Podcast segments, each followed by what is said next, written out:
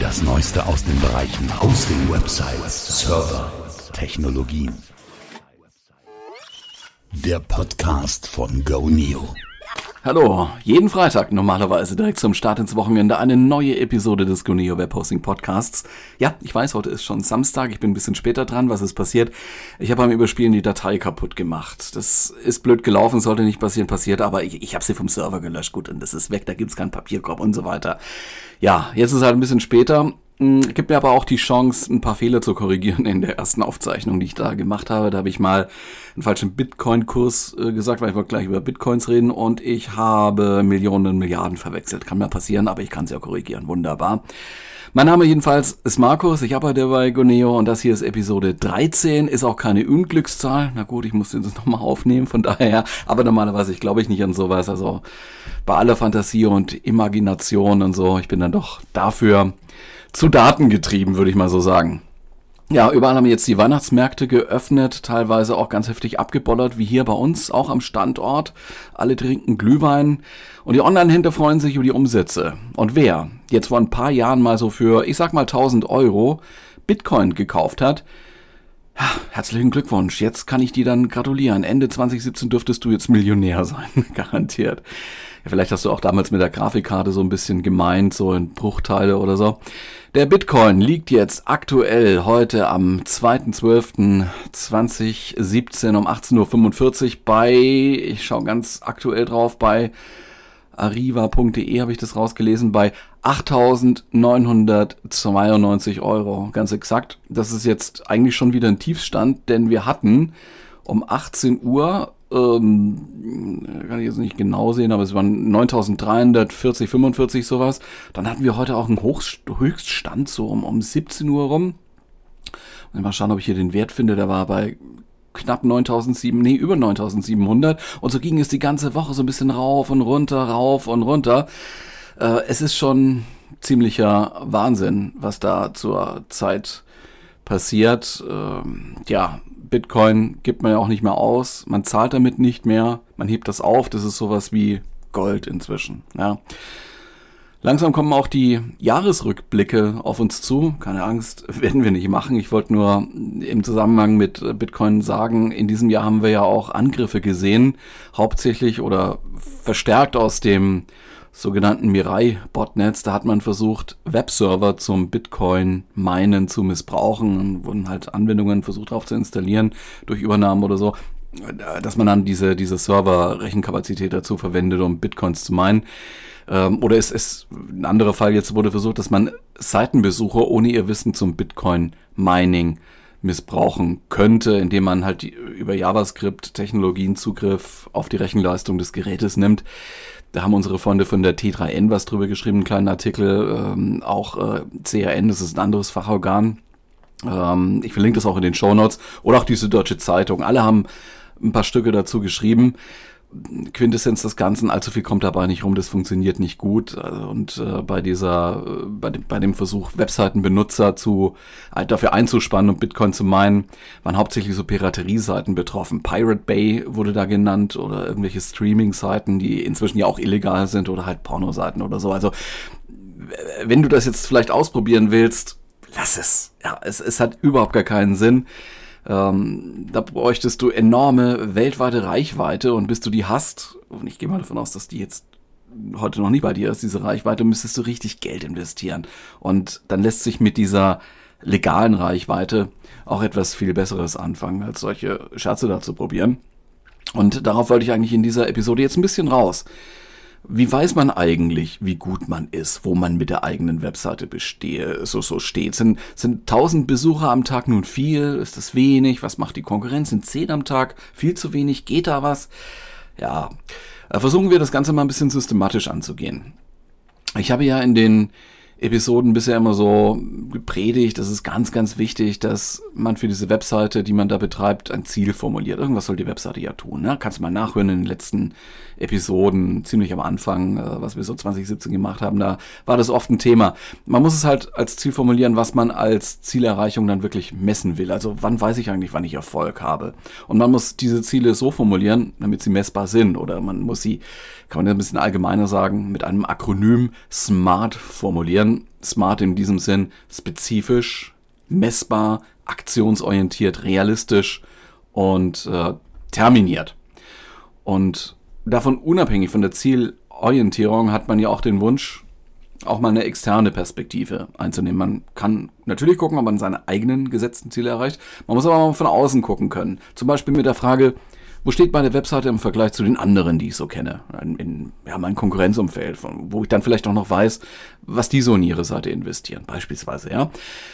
Allgemein gibt es schon einige Metriken, mit denen sich Webseiten ganz unterschiedlicher Art vergleichen lassen. Man muss halt so den, den kleinsten gemeinsamen Nenner, sagt man da so, finden.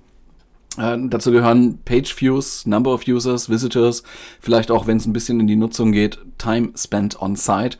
Einzeln nochmal, also Page Views, klar, Seitenaufrufe, Number of Visitors oder Number of Users, wie viele Leute sind auf dieser Domain oder auf dieser Website und dann eben, wie viel Zeit, wie viel Zeit verbringt der durchschnittliche User auf der Seite pro Monat oder pro, pro Tag oder so. Da kann man unterschiedliche Abgrenzungen machen. Es gibt im Web keine zentrale Datenerfassung aus der man dann ableiten könnte, wie viele Seiten äh, abgerufen worden sind und die untereinander vergleichen. Das, das ging mal früher, vielleicht zu Zeiten von äh, BTX in Deutschland, Minitel in Frankreich, Prestel oder wie das hieß in Großbritannien, aber Heute ist sowas nicht mehr möglich. Es gibt aber Organisationen, die sich zur Aufgabe gemacht haben, solche Vergleiche herzustellen. Denn wie gesagt, man ist als Webseitenbetreiber per se schon interessiert, in, in, auf welchem Platz in diesem Ranking man da stehen würde. Und um es mal aus Perspektive von anderen Unternehmen zu sehen, also Google, Bing, Baidu, Yandex, alle Suchmaschinen, ne, die dürften eine recht gute Übersicht darüber haben, welche Seiten eigentlich wichtig sind und äh, welche nicht. Und äh, die können auch so ein Ranking machen. Tun die, glaube ich, nicht. Also ich kenne jetzt kein Ranking, dass das offen zugänglich ist von, von Google oder auch von Bing oder Baidu oder Yandex. Aber natürlich haben die mehr Wissen als andere Webseitenbetreiber. Trotzdem machen die natürlich so eine interne, so ein internes Ranking. Das brauchen die ja auch, damit sie die Suchmaschinenergebnisseiten sinnvoll zusammenstellen können. Da ist natürlich schon wichtig, wenn, wenn mehrere Seiten zu einer, ähm, zu einer Suchanfrage passen würden, dann muss man ja irgendwie entscheiden, was, was, was zeige ich denn oben und was zeige ich denn unten an. Und dazu gibt es verschiedene Methoden. Bei Google gab's und gibt's immer noch diesen PageRank. Das ist nicht jetzt wirklich eine Seitenaufrufzählung, das funktioniert da anders. Also das, das ist ja ein Patent von Google. Ähm, das haben die auch eingetragen. Das ist auch sozusagen ein bisschen die Essenz, zumindest in der Anfangszeit der Google-Suchmaschine gewesen. Dieser PageRank wurde auf der Basis des Link-Graphen errechnet. Also es geht aus der Graphentheorie hervor oder das Konzept setzt auf der Graphentheorie auf und man kann mit einem bestimmten Algorithmus, den hat Google halt so für sich entwickelt, kann man nachgucken, grob gesagt, wie viele, wie viele andere Seiten verweisen denn auf die eigene Seite. Und daraus kann man sozusagen als Paradigma herausnehmen, naja, wenn, wenn viele äh, Seiten da reinzeigen in diese, in diese Seite, dann ist die wohl wichtig. Ganz grob gesagt. Dann kann man auch noch unterscheiden, wie, wie wichtig ist denn die Seite, die auf die andere Seite, die vielleicht wichtig ist, verweist und so weiter. Kann das sehr weit führen und äh, das haben die halt auch gemacht. Und äh, ja, damit haben die eine ganz gute, am Anfang zumindest eine ganz gute Möglichkeit gefunden zu unterscheiden, was ist eine wichtige Seite, eine, eine Seite, die alle sehen wollen, äh, von einer unwichtigen Seite äh, zu unterscheiden. Also das geht damit schon sehr, sehr gut. Ist auch heute noch immer ein Thema, auch wenn sowas wie der PageRank, der mal in der Google Toolbar veröffentlicht worden ist, nicht mehr so veröffentlicht wird. Aber als Kriterium wird es sicher noch herangezogen. Und dazu kommt, dass Google in seiner Größe ja auch Nameserver betreibt. Eigene Nameserver, die die Domains auflösen sollen in, in Rechner-IP-Adressen. Und da sieht Google natürlich auch, wie viel, wie viel Anfragen gehen denn darüber, wie viel Traffic geht denn darüber. Und dann, auch wenn man nicht alles da abdeckt, es gibt viele Nameserver im Internet, kann man das natürlich auch schon hochrechnen. So, und diese Giganten wissen natürlich auch, was die Leute klicken. Die haben zum einen ihre Suchergebnisseiten, und äh, Google auch dann noch, äh, auch die anderen haben so, so ähnliche Dienste. Ähm, zum Beispiel, es gibt auch so, so ein äh, Pendant von Yandex äh, zu Google Analytics. Also, aber bleiben wir mal bei Google Analytics. Da melden sich Leute an, lassen ihre eigenen Seiten messen, kostet da erstmal nichts, aber Google hat natürlich dann auch diese Daten wir wissen nicht, was sie da auswerten, aber jetzt, hey, wie, wie kennen wir Google? Also Google ist jetzt nicht als die Firma bekannt, die sich solche Informationen dann einfach entgehen lässt und die Links liegen lässt. Also kann man eigentlich schon davon ausgehen, dass die das dann auswerten. Unabhängig von diesen ja, Organisationen, die man so gemeinhin kennt, gibt es im Web natürlich noch andere, die da so herumcrawlen. Das sind so SEO-Spider oder auch noch andere Spider, die es aus irgendwelchen Gründen machen. Das siehst du auch zum Beispiel, wenn du dir die Logfiles deines Servers mal ansiehst. Ähm, wie das geht, zeigen wir bald in einem Video. Ich hoffe, ich komme nächste Woche dazu, das Ganze zu, zu produzieren, zu vertonen. Ähm, wir haben es aber auch so ein bisschen gesehen, in, ähm, in der Art und Weise, wie wir auf die Google-Statistik geguckt haben. Das ist ja auch eine Möglichkeit herauszufinden, was eigentlich abgerufen wird auf, auf der Seite und welche, äh, welche Clients, welche, welche Browser da eigentlich zugreifen und äh, was die da abrufen. So zumindest in Teilen kann man das dann schon mal angucken. Und auch da haben wir gesehen, naja, so je nach Webseite, so 10 bis 20 Prozent könnten, äh, könnte, könnte automatisierte Mensch zu nee, Maschine zu Maschine, wollte ich sagen, Maschine zu Maschine Kommunikation sein. Anders ausgedrückt halt Bot-Spam. Ne? Also kommen ganz viele Bots auf deine Seite und man kann mal davon ausgehen, 10 bis 20 Prozent ist auf jeden Fall solche Bot-Spam. Ja, ähm, wenn du dich punktuell mit äh, der Performance einer spezifischen Webseite auseinandersetzen möchtest. Also mal sehen, was kann denn diese Seite? Wie viele Leute erreicht die denn? Oder was, was kann man da so abschätzen? Es gibt schon ein paar kostenlos zugängliche Tools, aus der Richtung der SEO-Tools und äh, da kann ich jetzt mal ein paar nennen. Also ich persönlich nehme gerne Informationen aus äh, einem Angebot, das heißt W3Bin, schreibe ich in die Show Notes, schreibt man W, also W wie Walter halt und dann die Zahl 3 und bin.com.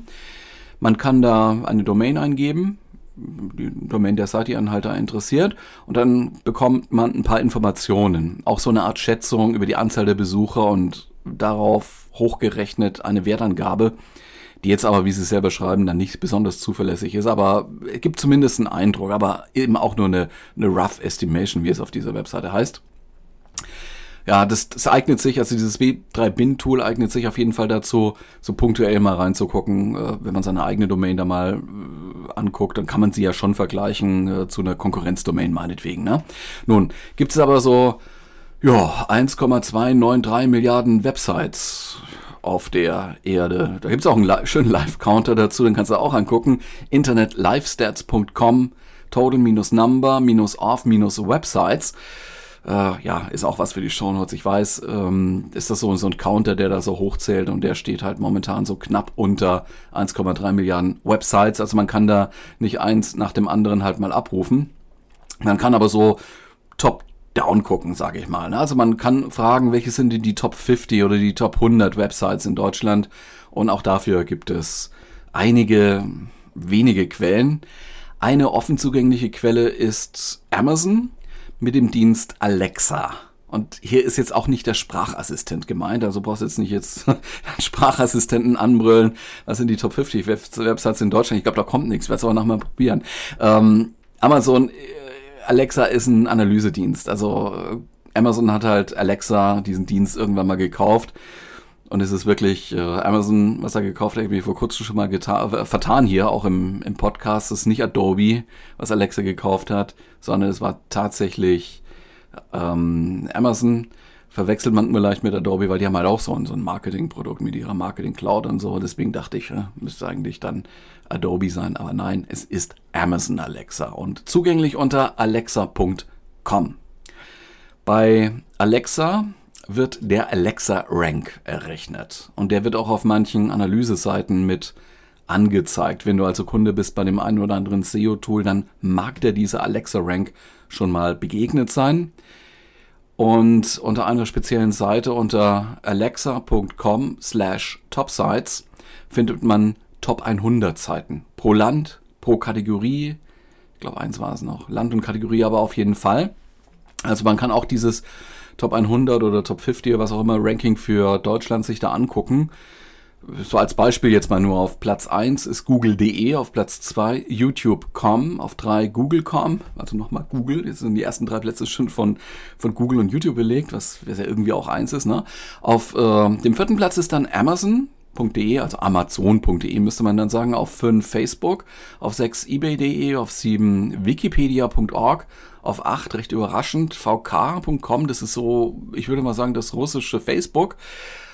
In Deutschland, das sind die deutschen, deutschen Top 10, ja. Auf 9 haben wir die eBay Kleinanzeigen.de und auf 10 nochmal eine russische Seite, ok.ru und erst danach jetzt, jetzt sind wir außerhalb der Top 10, kommen zwei deutsche Anbieter, web.de auf 11 und auf 12 gmx.net auf 13 dann Yahoo.com, auf 14 liveyasmin.com, auf 15 Reddit, auf 16 t-online und dann auf 17 mail.ru. Das heißt, die Top 10 in Deutschland werden dominiert von amerikanischen Unternehmen, Google vor allem. Ja. Das ist in anderen Ländern durchaus anders. In, was nennt man so mal, in der Größenordnung vergleichbar vielleicht Südkorea. Ja? Beispielsweise, da finde ich mit, weiß gar nicht, wie man es ausspricht, Nava, Nava und Daumen zwei nationale Player in den Top 10 einige chinesische, sonst eben auch so ein bisschen Google und YouTube. Ein krasserer Unterschied sehe ich noch in Russland dazu. Oder auch in China natürlich. In Russland finde ich fünf russische Anbieter in den Alexa Top 10. Das ist V-Kontakte, Yandex natürlich, OK.ru, Avito und Mail.ru. In China sehe ich jetzt gar keine westliche Webmarke in den Top 10. So, das ist ein bisschen das Big Picture, aber was sagt uns das jetzt eigentlich? Also es ist würde ich jetzt mal so sagen, heute sehr nah an der Unmöglichkeit, mit überschaubarem Aufwand in die Top 10 oder auch nur in die globalen Top 100 oder Top 1000 zu kommen. Mit der Möglichkeit, die man so als kleine Firma, als Einzelperson hat. Man müsste da schon sehr, sehr viel Geld, sehr viel Aufwand investieren und wenn ich wüsste, was man da machen würde, wäre ich Millionär, Milliardär, was auch immer. Also äh, auch Google muss, muss Marketing machen und dafür bezahlen. Es geht nicht ohne. Google zahlt angeblich 3,5 Milliarden Dollar an Samsung. Allein dafür, dass die Google-Suche auf den Samsung Smartphones vorangestellt ist. Es lohnt sich offensichtlich. Die Leute stellen das auch nicht um. Wenn, wenn es eingestellt ist, dann bleibt es da meistens so. Ne? Das ist so die, das kennen wir schon seit den, den Browserkriegen, als Microsoft damals äh, durchsetzen wollte, dass halt einfach nur der Explorer als Teil von Windows mit ausgeliefert wird.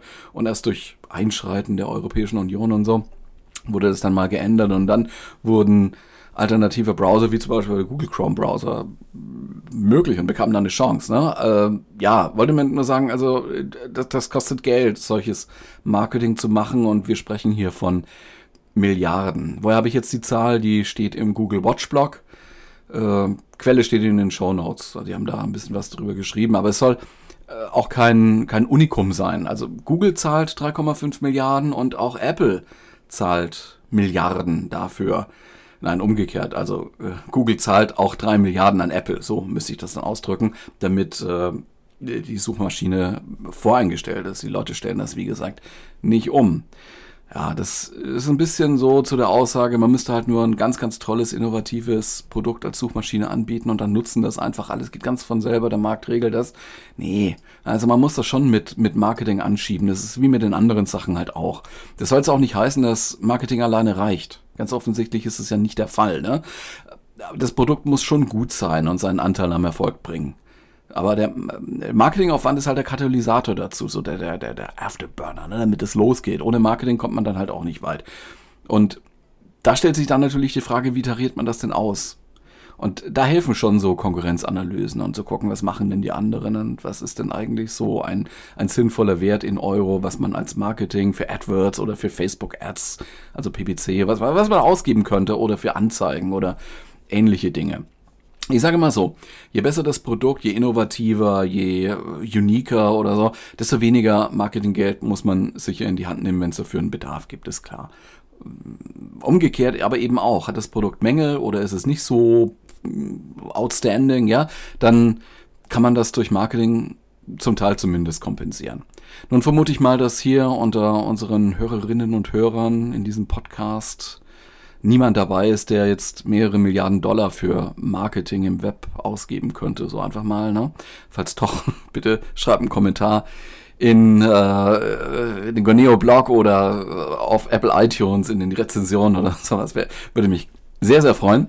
Ähm, natürlich kann man immer noch fragen, bildet Alexa kommen denn die Realität ab? Ist es denn wirklich so? Klar, es steckt schon eine bestimmte Methodik dahinter, was halt bei Alexa.com da äh, entwickelt worden ist. Aber gut, äh, Adobe hat dafür Geld ausgegeben, vielleicht machen die nicht alles falsch. Und ähm, da gibt es natürlich auch noch andere Organisationen, die ähnliche Rankings versuchen da abzubilden. Eine andere wichtige Analysefirma ist Comscore. Kommen stark aus der Marktforschung, nicht mal so sehr aus dem Web. Also Comscore ist so eine, so eine Marktforschungsfirma traditionell. Auch die bilden solche Listen, veröffentlichen die aber nicht regelmäßig. Und wenn, dann halt mal nur so als Teil ihrer Pressearbeit, als, als PR. Wenn man die aber dann so anschaut, wenn die ab und zu mal so erscheinen, dann ähneln sich die Spitzenplätze dort schon. Also hier hat man so eine, so, so eine gegenseitige Validität dann vielleicht. Auch ein Blickwert übrigens similarweb.com, ein anderes Tool. Das äh, funktioniert eher auch punktuell, also man kann da auch eben eine Site eingeben, eine Domain eingeben, vielleicht auch seine eigene Domain. Und zum Teil ist die Information, die man dann zurückbekommt, gratis. Also ich mache mal ein kleines Beispiel. So, ich habe hab ein paar Webseiten. Meine eigene kleine Webseite, das ist so, so eine Technologie-Webseite, wäre demnach nach SimilarWeb so auf Position 12.676.071 weltweit. In Deutschland auf Position 1.576.513 und in der Kategorie 24.134. Also da sieht man dann so ein bisschen die Pyramide.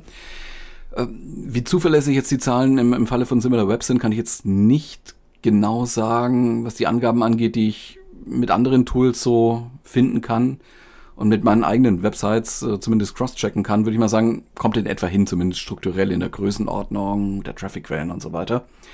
Ähm, grundsätzlich sehen wir da halt sehr, sehr deutlich, das Web ist Longtail. Ja, es gibt ganz, ganz wenige Seiten, die ganz, ganz äh, hohe Zahlen da aufweisen, die dann halt in den Top 10, Top 15, Top 20, Top 50 vielleicht sind. Und dann kommt so der Mid-Tail, aber auch in diesen Mid-Tail da mal reinzukommen, wäre schon so eine Herkulesaufgabe, wo jetzt niemand sagen kann, wo endet denn der Midtail, wo, wo beginnt denn der Longtail. Das ist natürlich so, so, ein, so ein Fluss da nach hinten. Und ja, so in den, die, die, bei den Topseiten ist es so, irgendwann bricht die, so die Kurve ab, wenn man das so grafisch aufmalt. Ne? Dann, dann wird es plötzlich flach und äh, ja, da ist man halt dann irgendwo ganz weit hinten mit seiner eigenen Seite. Ja, damit muss man halt leben. Ne? Aber was man halt machen kann, und ich habe es davon bei, bei den Zahlen äh, meine, meiner eigenen Seite versucht zu illustrieren, also man muss halt gucken, dass man so eine, so eine Nische findet. Man kann Category Leader werden. Zumindest ist man dann schon ähm, mit kleineren Zahlen dabei und nicht jetzt auf Position 23 Millionen oder so. Man kann auch Local Hero werden. Man muss sich, wie gesagt, halt eine Nische suchen. In dieser Nische kann man dann auch Nummer 1 werden, kann dann dieser Category Leader werden. Und äh, ja, dann kann man das auch zielgerichtet angehen und kann an diesem Ziel arbeiten. Dafür hat man ja seine Ziele, ne? Und in diesen engeren Nischen kennt man dann auch seine Konkurrenten und die kann man punktuell dann eben abfragen und zum Maßstab nehmen. Ja, äh, 22 Minuten und, und 25 Sekunden geht jetzt schon dieser Podcast. Äh, wir wollen es auch mal hierbei belassen. Wir wollen ja immer so 20 Minuten machen. Und ja, wir sind alle im Weihnachtsstress, also ausdehnen wollen wir das heute nicht. Danke übrigens an Vagabond für die Rezession bei iTunes. Und an alle anderen äh, geht der Call to Action, macht es doch wie Vagabund und bewertet diesen Podcast oder diese Episode bei iTunes. Wir sind jetzt übrigens auch über Stitcher zu hören. Das macht es vielleicht für die Android-User etwas angenehmer. Die haben auch tolle Player oder so, also stitcher.com. Kannst du mal reingucken. Nächste Woche sind wir wieder da und ich würde mal sagen, wieder am Freitag. Bis dahin wünsche ich noch ein wundervolles Restwochenende mit allem, was dazugehört. Eine neue produktive Woche und Vorsicht, zu viel Glühwein versaut den Magen. Bis dann also, ciao.